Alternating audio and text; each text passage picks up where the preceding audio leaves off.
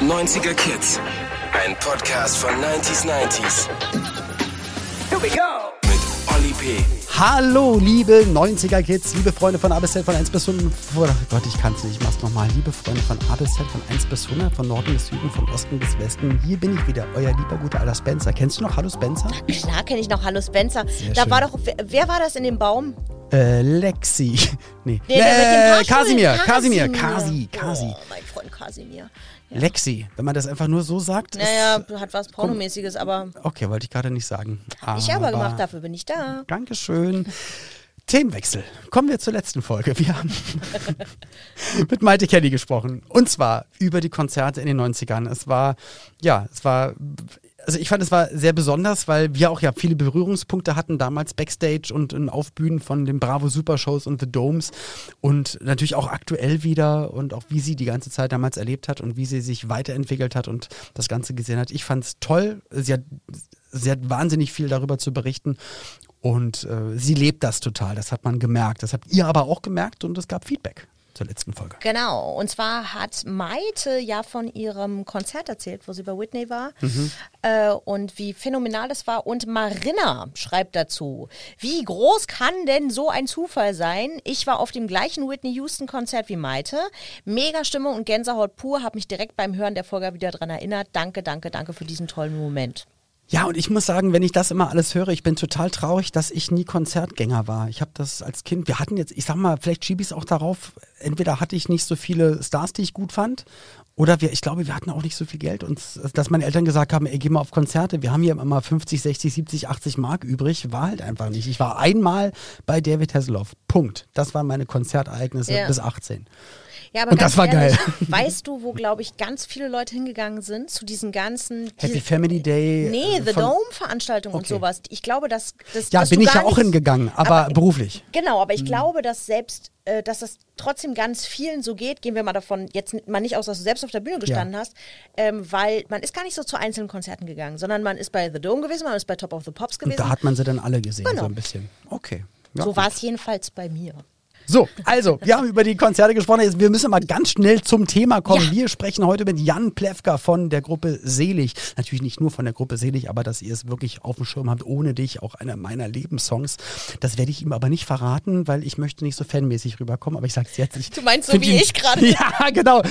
Das werde ich mir jetzt ersparen und rede ganz klar mit ihm über Werte im Leben und über ja, über äh, Zivildienst in den 90ern. Ein äh, sehr kantiges Thema, wie man glaubt, aber ist es gar nicht. Ist nämlich echt äh, was ganz, ganz Tolles. Und warum das so toll ist, ja, das wird uns der Jan gleich erzählen, das Thema aber nochmal charmant zusammengefasst jetzt von Ina und dann rein ins Thema mit Jan Plewka.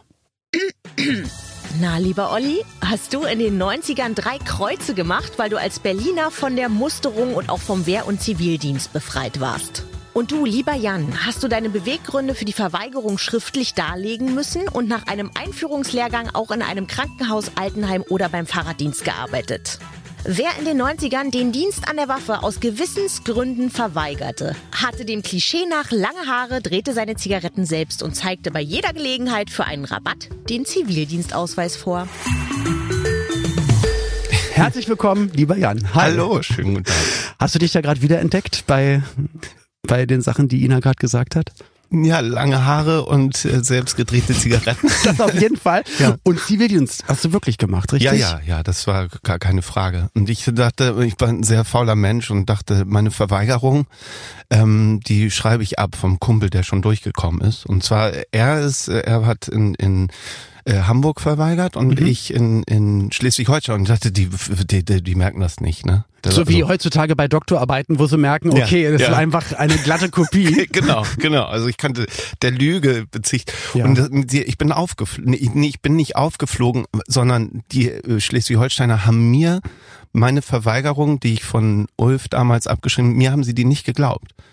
Und da musste ich vor so ein Komitee. Wirklich? Ja, und das war die, aber, Grö die aber was stand denn da drin, dass man es nicht glauben kann? Also, ich, ich habe es nicht mal gelesen. Ich habe das einfach genommen und losgeschickt. Ich dachte, der, wer der weiß, von wem er das kopiert hatte. Wahrscheinlich war das so eine Standardverweigerung, die schon hundertmal irgendwie rausgeschickt Nee, nee, wurde. nee, der ist, der ist auch Journalist später geworden und hat Okay. sich da voll ernst mit auseinandergesetzt, was da drin stehen muss. Das war über mehrere Seiten und ich dachte, eine bessere gibt's nie und dachte, damit komme ich durch. Demnach war es dieselbe. Und da kommen wir wieder dazu, wie auch früher in der Schule. Äh, Wenn der eine Lehrer deinen Aufsatz gelesen hat, hätte er dir vielleicht eine Eins gegeben, weil er sagt, mega kreativ, total toll. Und ein anderer Lehrer liest denselben Aufsatz und gibt dir eine Drei und sagt, nee, also hat mich nicht abgeholt. Ja. Und so ist es dir dann da ergangen. Und dann müsstest du vor ein Komitee treten. Ja, vors Gericht. Also vor, da war, das war irre. Das war, das war, ein, das war eine der größten Shows meines Lebens. Das war unglaublich. Da war so ein ähm, Spieß oder so, so ein Obersoldat. Okay.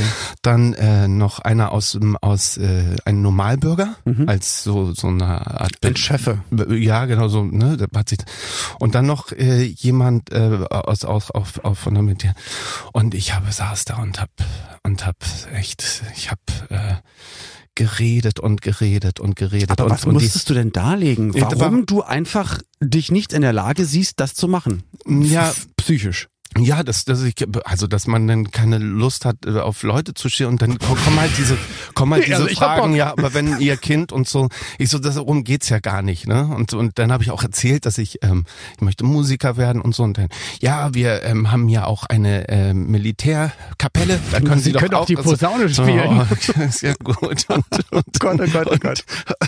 und dann habe ich äh, vom Tod meines Onkels erzählt und habe geweint. Also wirklich bitterlich geweint. Okay. War, weil ich musste den und dann der Spieß nahm so sein Aufnahmegerät und sagte so rein: Herr Plewka erzählt von dem Tod seines Onkels, er zeigt Rührung.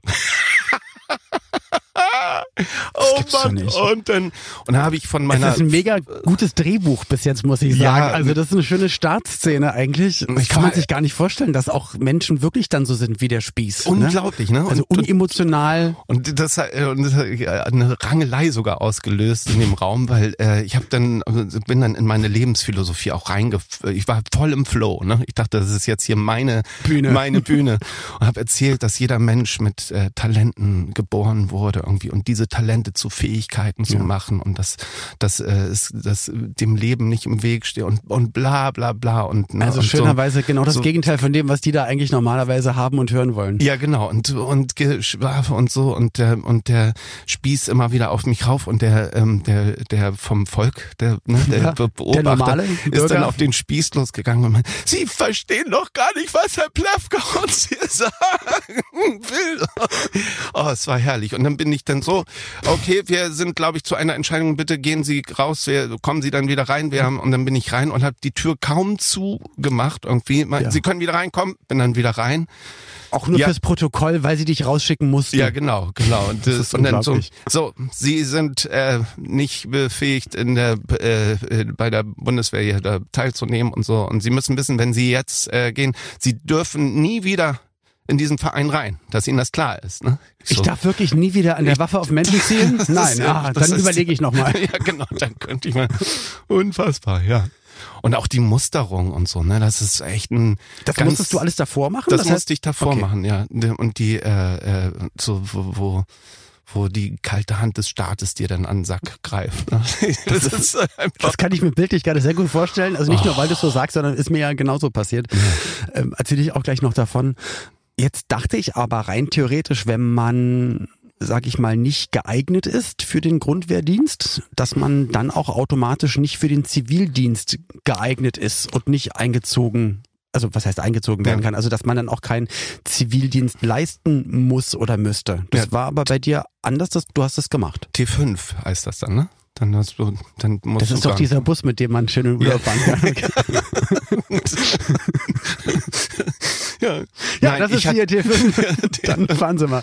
Ich hatte eine ganz, ganz, ganz, ganz tolle Zeit im Zivildienst. Also richtig, richtig Glück gehabt, auch mit dem Job, den ich, ich äh, In ähm, Hamburg war das. in Hamburg äh, Hauspflegestation Barmbek-Uhlenhorst mit dem besten Boss, den es gab in meinem Leben und Mhm. äh, und der hatte eine Affinität für Musiker, ne? weil Mhm. die so Sanduiniker und gute Laune können dann hin und wieder auch mal ein Liedchen singen, Mhm. wissen, wie man Verstärker schleppt, dass man auch Rollstühle äh, hoch und runter tragen kann und und es gab immer diesen Frühstücksclub, äh, wo wir uns dann immer als Zivildienst leisten, genau, und es waren alles Musiker. Es waren alles Musiker. Und die, die keine Musiker waren, wollten dann aber auch ins Musikbusiness gehen. Und, aber ist das nicht ein schönes Zeichen eigentlich, dass die, die sagen, ich mache hier was mit einem echt guten Inhalt und ich möchte nicht äh, am Gewehr stehen, dass das so tolle kreative Menschen sind. Ist doch ein, also das finde ja. ich gut. Also eine ja, also ein Kumpel von mir, der, äh, äh, der meinte auch so, oh Mensch, Zivildienst, äh, Bundes, ich habe dafür keine Zeit.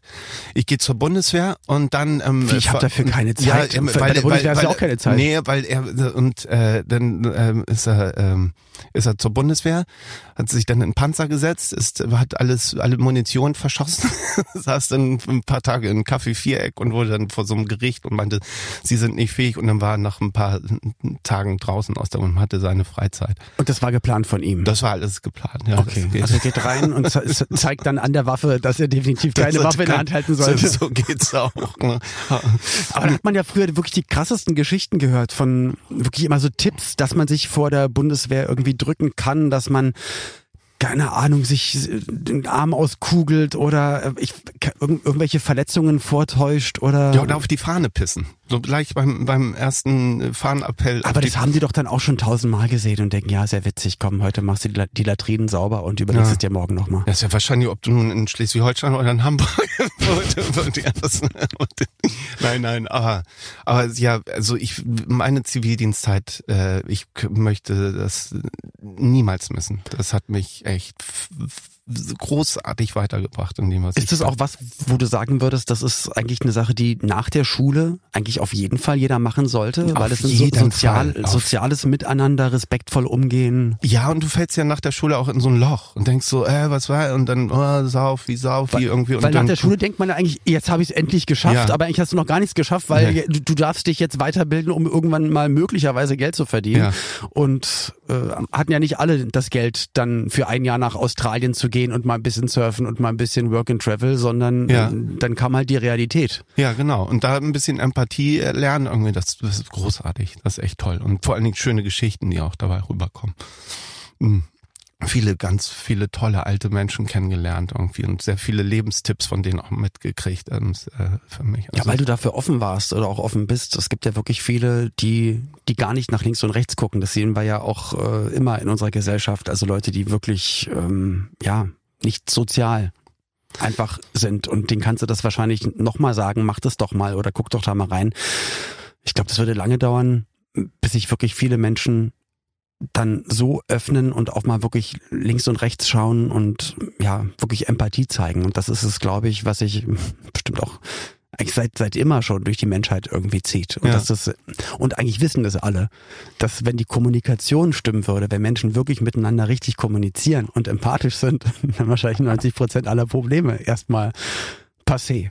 Ja, deshalb, ja, ich wirklich ähm, mach das. Geht soziales Jahr muss ja auch gar nicht in Deutschland sein. Weißt ja. du, kannst ja auch irgendwo anders was äh, und oder so. wenn du selbst berufstätig berufstätig bist, ich glaube, du kannst ja dich trotzdem freiwillig äh, an, anmelden und an, bei bestimmten Stellen helfen, dass ja. du wirklich ehrenamtlich Sachen machst ja. für Menschen. Das, das kann, muss ja nicht sein, dass du jetzt ein Jahr lang dann nichts anderes machst, sondern man kann ja auch heutzutage sagen, okay, ich möchte mich in dem Verein engagieren oder dort in diesem Heim oder ich möchte gerne, äh, ich, ich habe wenigstens jeden Samstag, Sonntag Zeit und würde mich gerne um ältere Menschen kümmern. Ja. Kann ich hier irgendwie helfen? Also und auch jetzt gerade in so Pandemiezeiten. Ich weiß von Lisa Hu, einer befreundeten äh, Musikerin und noch mhm. einer anderen Musikerin, die sie sagt, oh Mann, jetzt mit der Musik, das ist echt äh, schwer und die die machen jetzt eine Ausbildung zum Altenpfleger. Ne? War wirklich echt war das, ne, wahnsinnig ja. toll. Ne? Also ganz, ganz, ganz, ganz toll.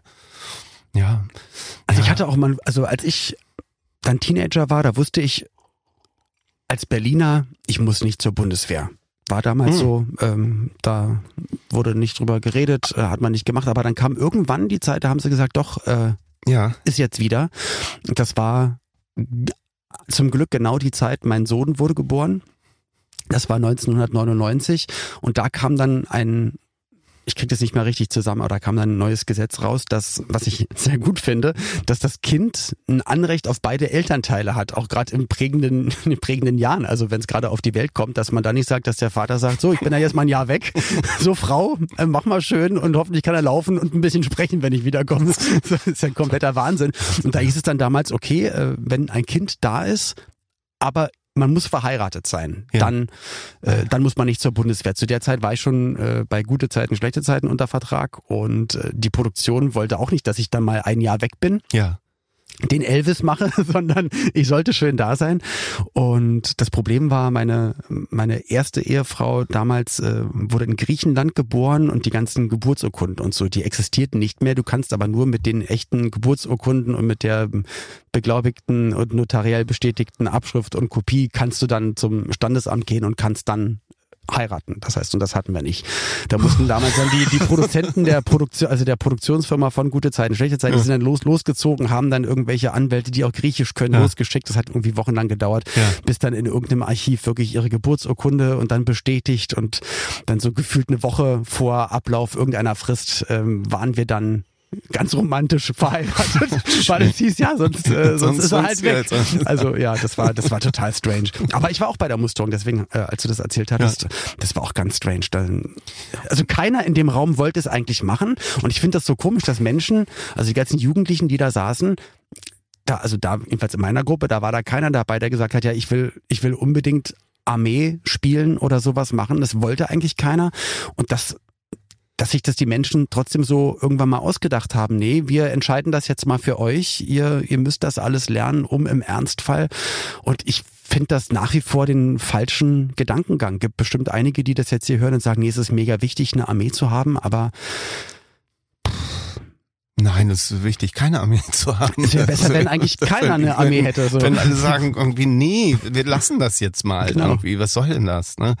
Ja, so echt so Gandhi-mäßig, ne? Also einfach, äh, einfach. Aber so das wissen doch die Menschen eigentlich schon immer. Und das ist immer wieder durch bestimmte Dinge und witzigerweise wobei es nicht witzig ist, aber meistens durch Männer immer irgendeine Scheiße passiert auf der Welt. Also man hat ja nie die große Frauenarmee äh, erlebt oder die großen Frauendiktatoren oder so. Es kommt immer von, von Männern, die sich gegenseitig dann auf den Schlips treten und noch zeigen wollen, ich bin übrigens noch stärker und noch größer, wie, wie früher im Buddelkasten, nur halt mit Raketen. Ich habe, ich habe ja eine Theorie dazu. Also ich glaube ja, dass Männer ihre Gefühle nicht so gut verstecken können, ne? Mhm. weil wir ja durch unsere Organe, man sieht schon, wenn man erregt ist. Ne? Das okay. Man nicht so. Und dann muss man mit allen möglichen von der Halsschlagader. Mit, mit, mit, allen möglichen Sachen muss man dann äh, Ablenkung äh, und wenn man okay. dann eine Knarre in die Hand nimmt, damit man äh, alle denken, man ist cool.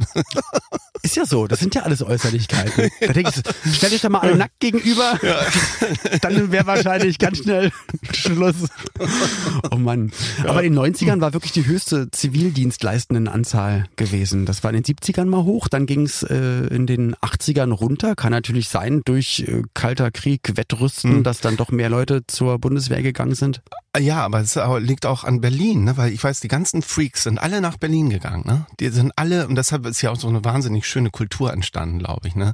Weil wirklich die, die weder Bock auf äh, weder Bock auf Militär, also ja. die sind alle auf diese Insel Berlin und und das waren dann wahrscheinlich sich, die 80er und haben sich da 80er. getroffen und ja. und Punk und alles und äh, und da und es wäre da Stimmt, ich das auch war ja die die perfekte Zeit damals. Das waren dann auch hier einstürzende Neubauten, Blixer Bargeld ein Bekannter von mir war bei Die Krupps von ja. Anfang an und äh, Bowie und alle kamen nach Berlin. Alle ja, kamen nach Berlin. Das war ich habe mir, ich hab mir letzte Woche nochmal den B-Movie angeguckt. Äh, könnt ihr euch gerne mal streamen. Ja. Ganz to toller Film von einem Engländer, der nach Berlin gegangen ist und da auch die, die Punkzeit miterlebt hat.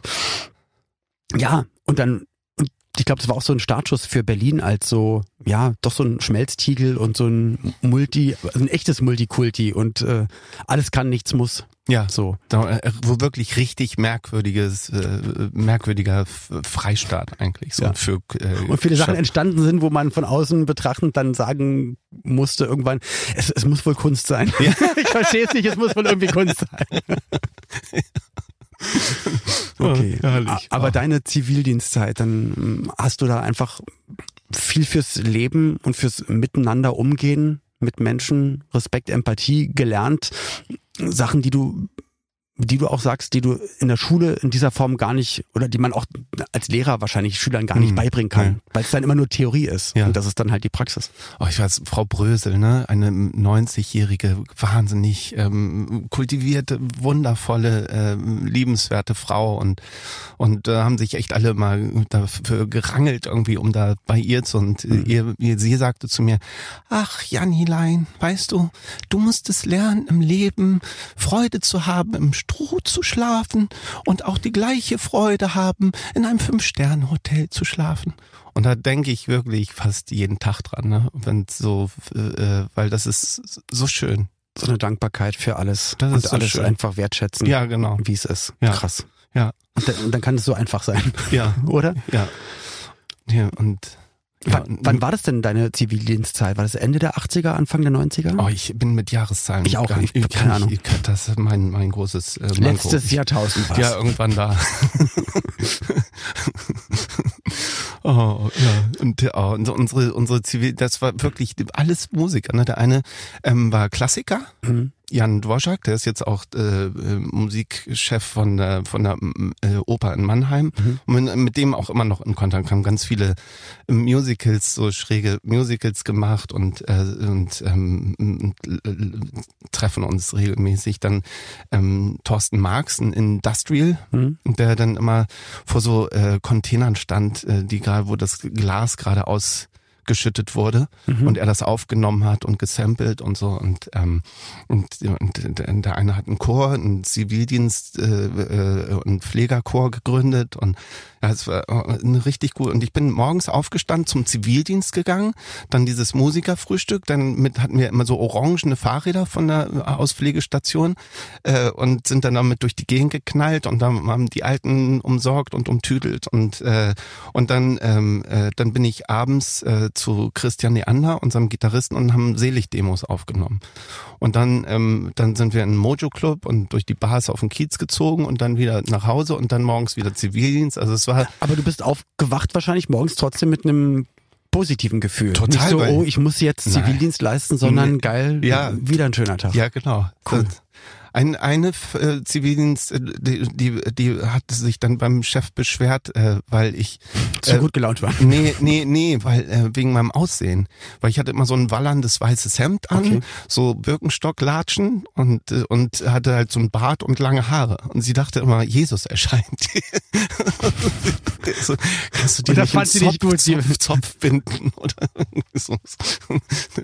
ja, oh, oh. Und ich, ich hatte von dir gelesen, dass du ja schon in der Schulzeit relativ früh dich auch für, für, für Sprechen, für Schauspiel und, und für kreative Sachen interessiert hast.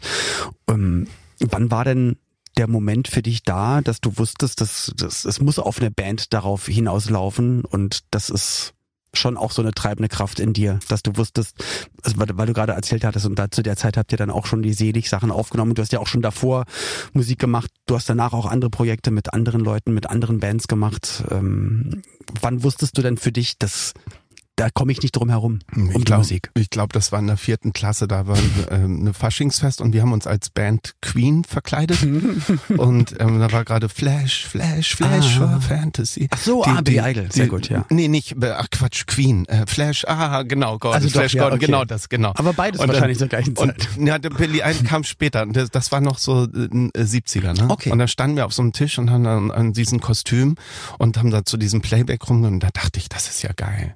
Und dann habe ich eigene Texte geschrieben und dann die nächste Band gegründet. Da war ich 19 oder so.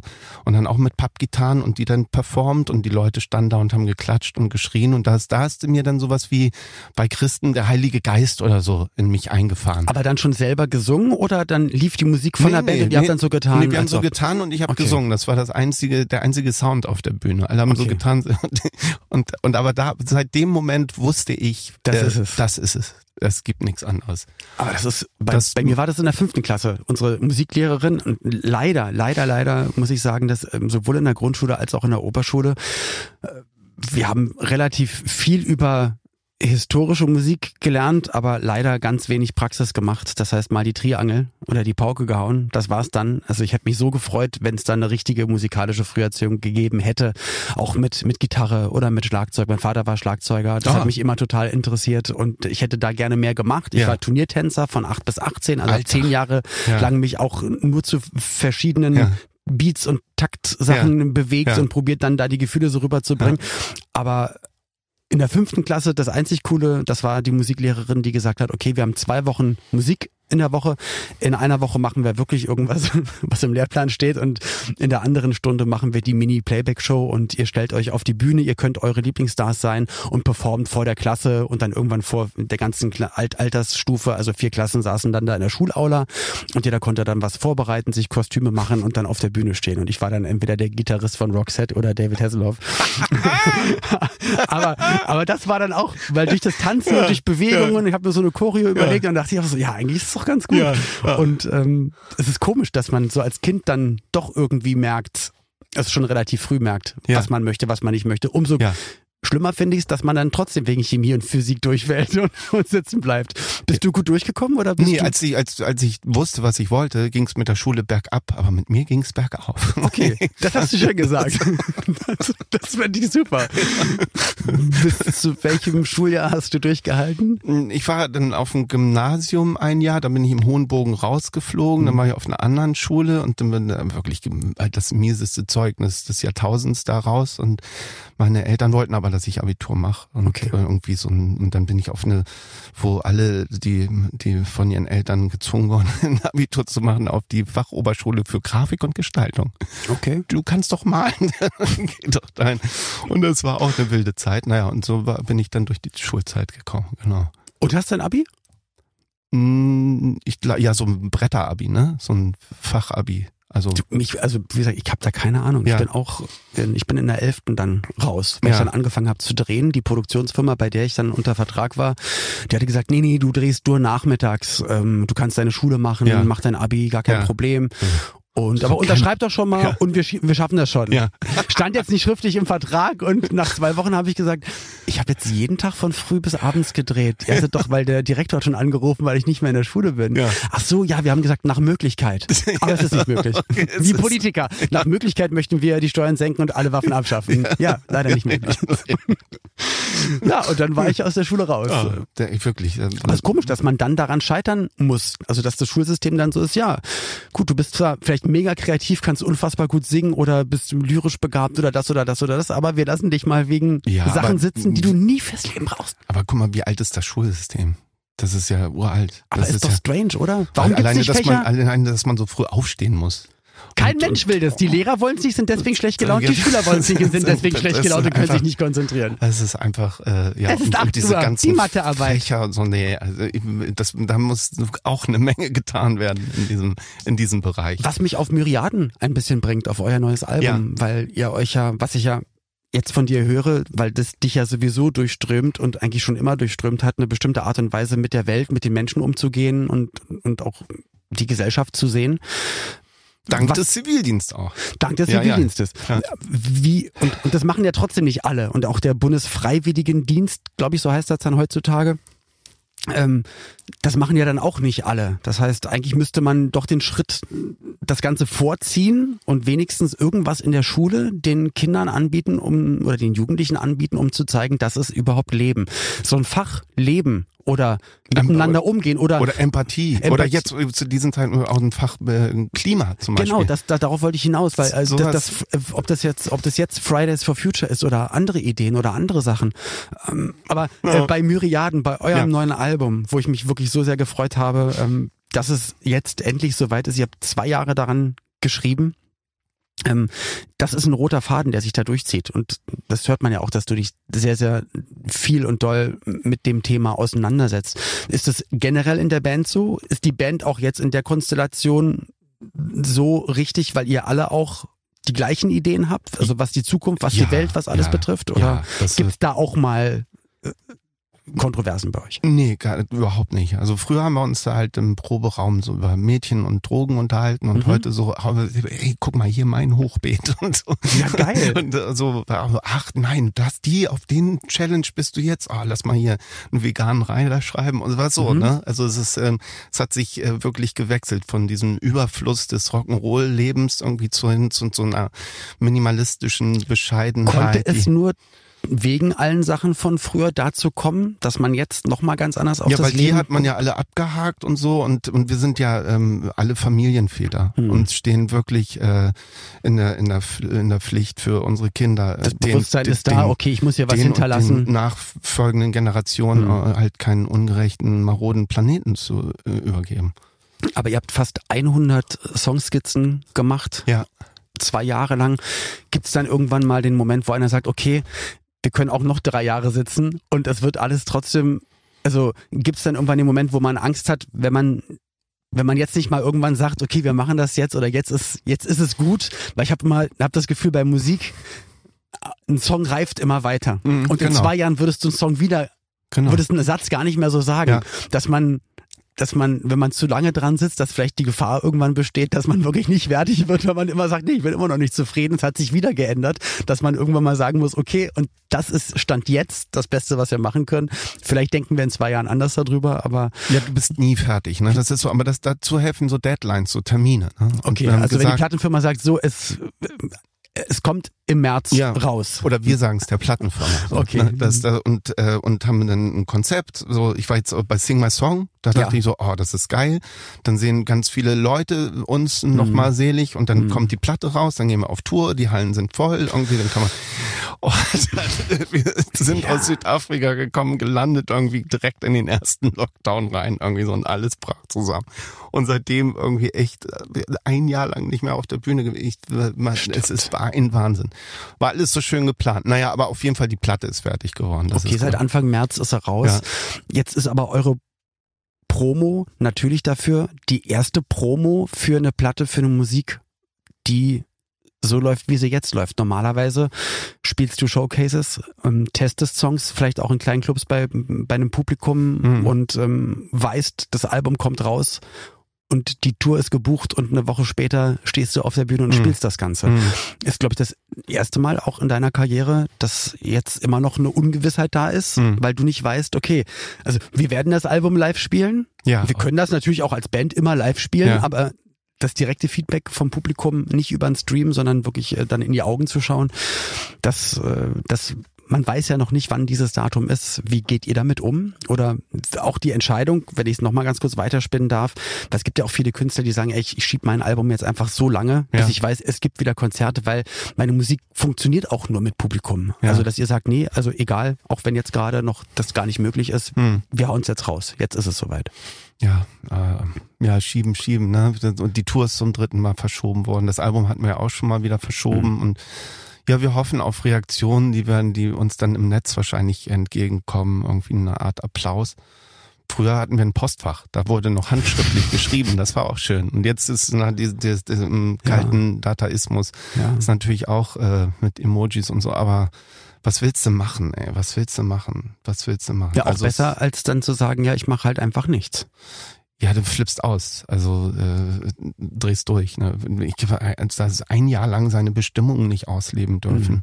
Und dann noch nicht mal, also auch kein Geld von niemandem kriegt man da. Ne? Wenn wir jetzt die nächsten Steuern zahlen, dann sind wir blank. Es ist, ähm, also es ist, es ist, äh, ne, Entschuldigung, aber es ist echt eine Scheißzeit für, für für Leute wie äh, für Performer, die die das wirklich brauchen. Ich möchte mich bei dir recht herzlich bedanken für deine Zeit. Was das schon? Und, ja, war halt. stundenlang. ja, weil, oh Mann, du ja, ich auch. Ähm, Na gut, okay. Ja, ja. Also das Album ist jetzt draußen, Myriaden von Selig und lieber Jan, danke für deine Zeit Vielen und Dank. wirklich vom ganzen Herzen alles erdenklich Gute ja. und dass es bald wieder auf die Bühne geht für uns alle. Toi, toi, toi. Bis dann, lieber Jan. Bis dann. Tschüss. Ja, das war Jan Plewka. Ich freue mich sehr auf das aktuelle Album. Muss ich auf jeden Fall reinhören. Myriaden heißt es. Und ja, das geht wohl ganz schön tief. Finde ich aber gut. Finde ich auch gut, dass man seine Reichweite nutzt, um auf wichtige Dinge hinzuweisen. Aber sein Lebensweg, das, der scheint ja wirklich relativ früh auch klar gewesen mhm. zu sein. Also, dass er schon eigentlich in der Schule wusste, okay, die Bühne, Das wird sein. Und der Zivildienst hat, ihn, hat ihm total geholfen, auch ganz wichtige Werte kennenzulernen. Ich glaube, sowas ist wirklich, wirklich wichtig für die nachfolgenden Generationen. Also wäre auch für mich, glaube ich, ganz gut gewesen. Weil jetzt so bin ich jetzt ein arrogantes Arschloch. Aber wahrscheinlich mit Zivildienst wäre ich ein freundlicher Dadurch, Mensch. dass du jetzt viel mit mir zusammenarbeitest ja. und auch bist du freundlicher geworden. Aber, nee, aber jetzt mal ganz ernsthaft. Also ich bin ja auch noch eine Generation, wo ähm, ich selbst natürlich nicht als Mädchen, das war ja damals noch anders, aber ähm, die Jungs so damals nach der Schule, die mussten halt entweder zur Bundeswehr oder Zivildienst machen. Nun bin ich ein Berlin-Friedrichshainer Kind, dementsprechend sind die meisten Jungs zum Zivildienst gegangen. Ja. Das war, war ja da alles eher so ein bisschen linksorientiert. Ja. Und ähm, ich habe aber als Mädchen nach der Schule freiwillig beim Weißen Ring gearbeitet, weil ich das nämlich auch machen wollte unbedingt. Nach dieser Hardcore-Feier-Abiturphase mich mal wieder ein bisschen erden. Und ich sagte, das Wirklich hat von dir aus, aktiv von, von dir aus. aus. Das genau. ist echt krass. Und das habe ich ein halbes Jahr gemacht für diese Opferhilfe, falls, äh, falls das mhm. einer von euch nicht kennen sollte. Und das hat mich wirklich krass geprägt, weil du ähm, tatsächlich nochmal guckst, dein Leben von einer anderen Perspektive anguckst und merkst, wie gut es dir eigentlich geht. Und ich glaube, dass das für heutzutage gar nicht so schlecht wäre, wenn das der eine oder andere nochmal machen würde. Finde ich gut. Sollten wir alle mal mitnehmen und äh, wenn wir schon ein bisschen älter sind und nicht mehr die Chance haben, das dann vielleicht an die nächste Generation weitergeben. Die 90er wollen wir auch weitergeben an die nächste Generation. Immer, immer weiter, dass die 90er einfach nie zu Ende sind. Und äh, ja, unter anderem deshalb machen wir auch diesen Podcast, um halt auch diese Ereignisse, Emotionen und Erlebnisse aus dem schönsten Jahrzehnt aller Zeiten immer wieder, ja, wieder durchleben zu können. Und in der nächsten Folge holen wir Eloy ans Mikrofon. Und mit Eloy sprechen wir über Dating in den 90ern. Und wenn man jetzt so denkt, ja, Dating, ja, man lernt jemanden kennen, aber überlegt doch mal die Unterschiede. Heute digital, alles ist irgendwie möglich, virtuell mit allem Pipapo Videos und Bilder ja. schicken und man hat vor dem ersten Date schon alles gesehen. Und damals. Auch langweilig eigentlich. Auch langweilig. Ja. Und damals ging es, ja, wie spreche ich denn die Person an? Kommt sie denn in die Diskothek? Äh, wie mache ich den ersten Schritt und so weiter und so fort. Also es war umständlicher, aber ähm, ich will jetzt nicht sagen schöner oder schlechter, aber auf jeden Fall anders in den 90ern. Das Thema Dating in den 90ern besprechen wir mit dem lieben Eloy in der nächsten Folge. Wenn ihr noch Feedback habt, dann haut es uns rüber. Wir freuen uns drauf und hören uns gut gelaunt und mhm. Dating frisch. Keine Angst, wir sind beide in festen Händen. Eloy auch. Also da wird nichts anbrennen, hoffe ich jedenfalls. In der nächsten Folge mit dem lieben Eloy, wenn es wieder heißt 90er Kids mit Ina und Olli. Bis dann, passt auf euch auf und alles Gute. Ciao, Kakao. Sag es doch mal, du musst es sagen. Ciao, Kakao. Lass es dir schmecken. 90er Kids. Ein Podcast von 90s 90s. Der Radiowelt für alle Musikstyles der 90er. In der App und im Web. 90s90s.de